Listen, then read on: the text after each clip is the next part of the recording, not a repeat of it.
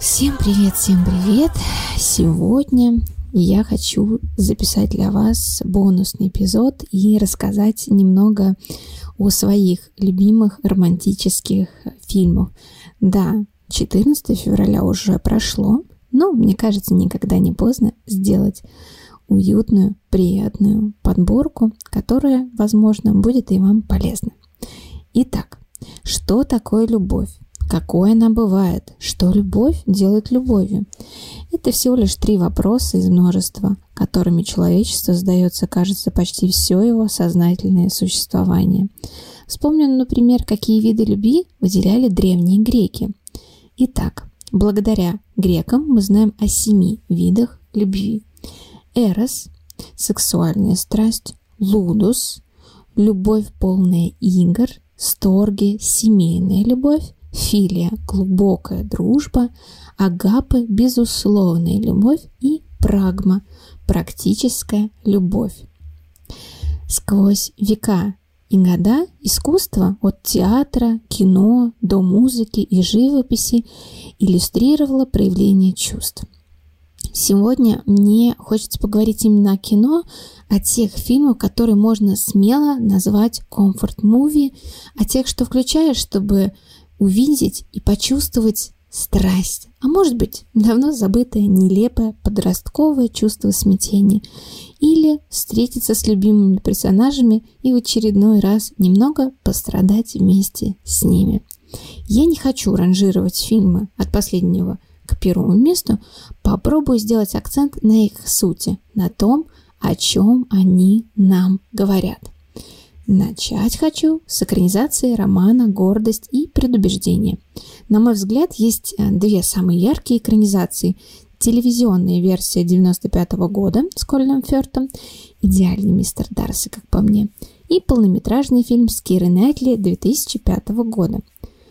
Если честно, мне ближе версия 95 -го года. Она размеренная, каждый персонаж развивается так, будто ты читаешь его страница за страницей – Какая же в этом романе любовь?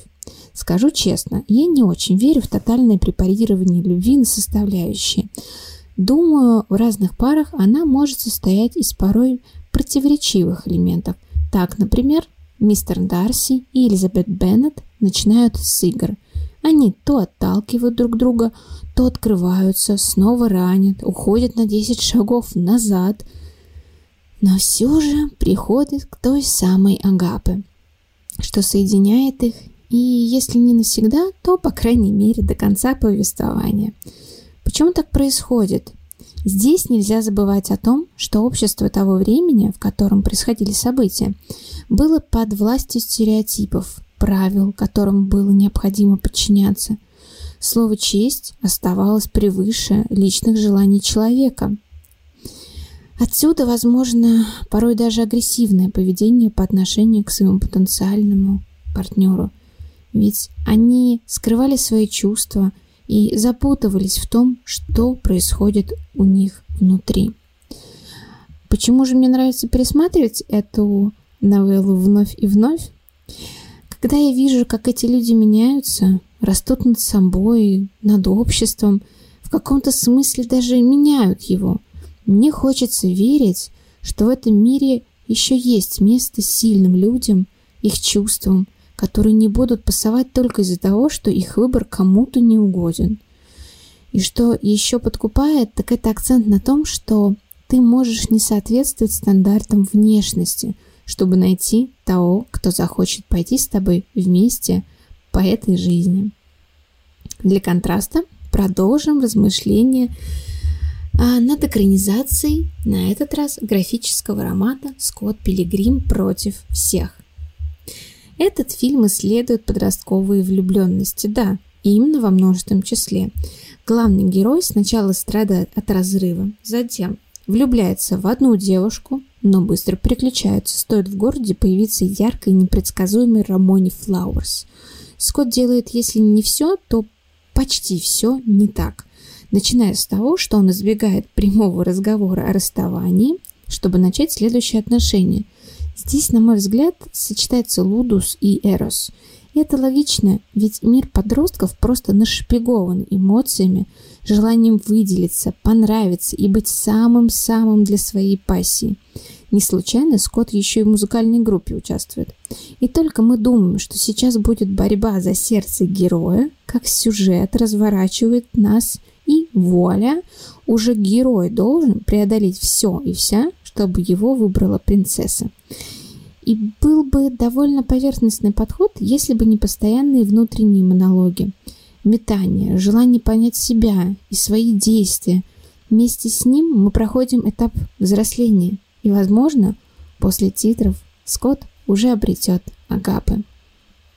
Следующий на очереди «Дом у озера» 2006 года Сандры Буллок и Киану Ривзом. Кажется, я его пересматривала бесконечное количество раз.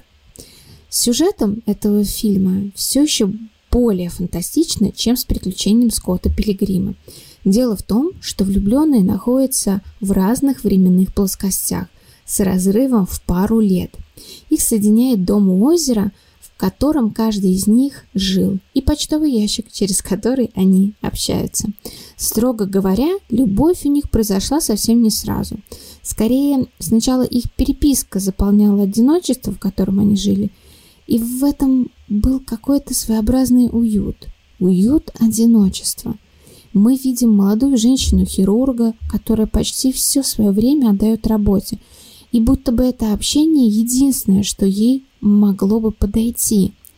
Он – архитектор в поиске той самой идеальной женщины – и, как мы можем понять, найти такую в своей реальности он не может. Им обоим нужно чудо, ведь их фантазии, их мечты не могут свыкнуться с обыденностью.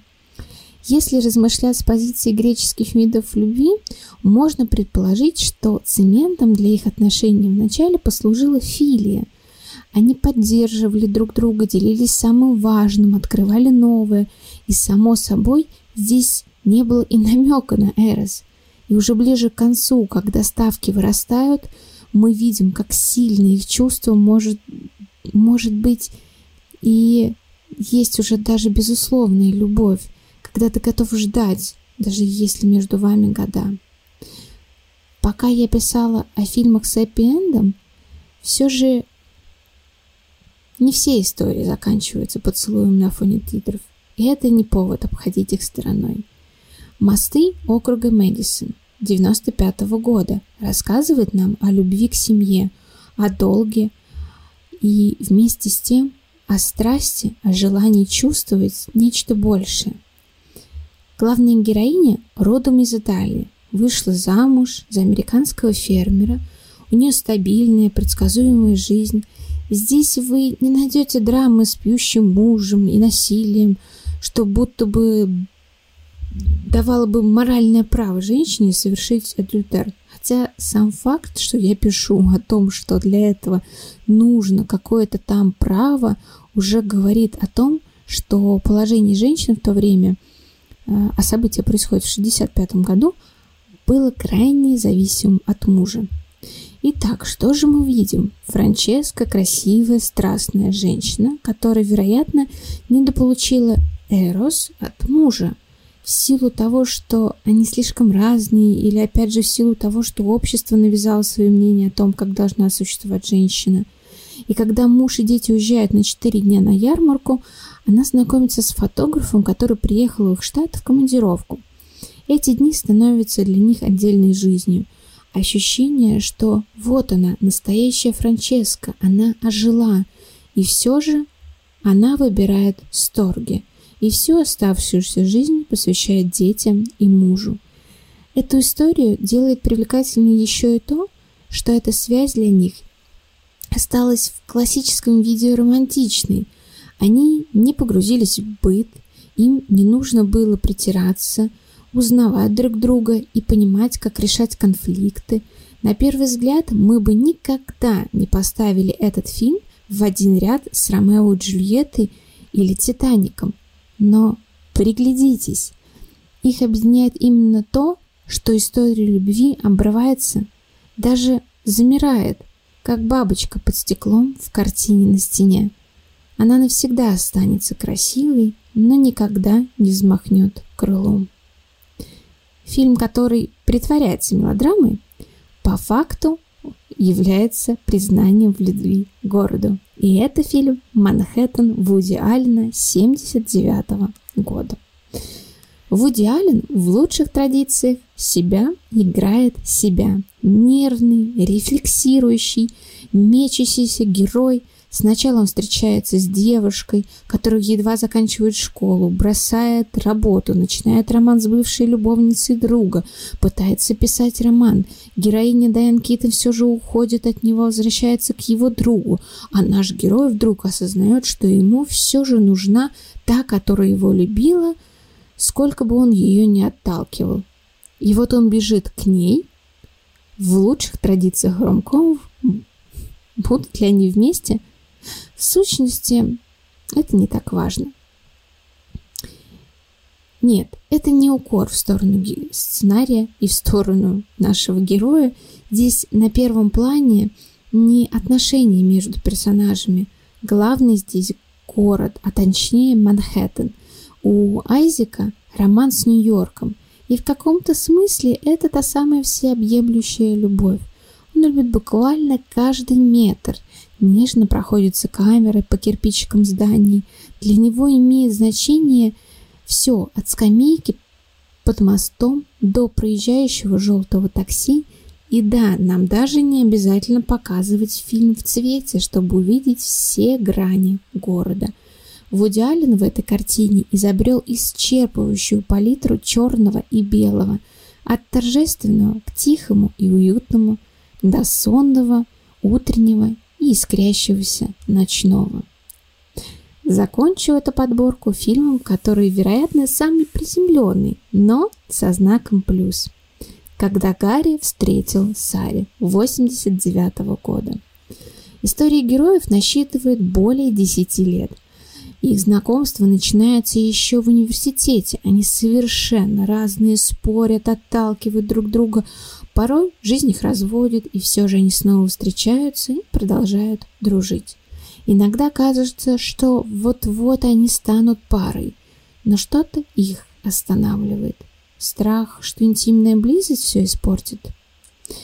И вот уже когда нельзя отрицать, что они есть те самые близкие люди друг для друга, которым нравится в друг друге даже то, что не нравится – они, наконец, пытаются сделать шаг навстречу новому.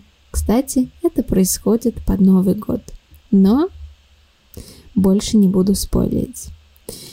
Все эти персонажи, от холодного мистера Дарси до тревожного Айзека, бесшабашной Рамоны Флауэрс, витальной Франчески, свободолюбивой Салли, своенравной Элизабет Пеннет – все они могут быть частичкой нас в разные моменты времени. Так любовь может сиять множеством оттенков и ощущаться деталями фактуры. Все, что мы можем, это прислушиваться к себе и дать себе почувствовать весь этот спектр. Спасибо, что дослушали до конца. Надеюсь, эта подборка будет для вас полезной Возможно, что-то вы уже смотрели, а может быть что-то включите уже сегодня. Пишите в комментариях, какие фильмы вы любите пересматривать. Может быть, у вас иное мнение о любви? Расскажите об этом. Что для вас любовь? Что для вас любовь делает любовью? Всем пока!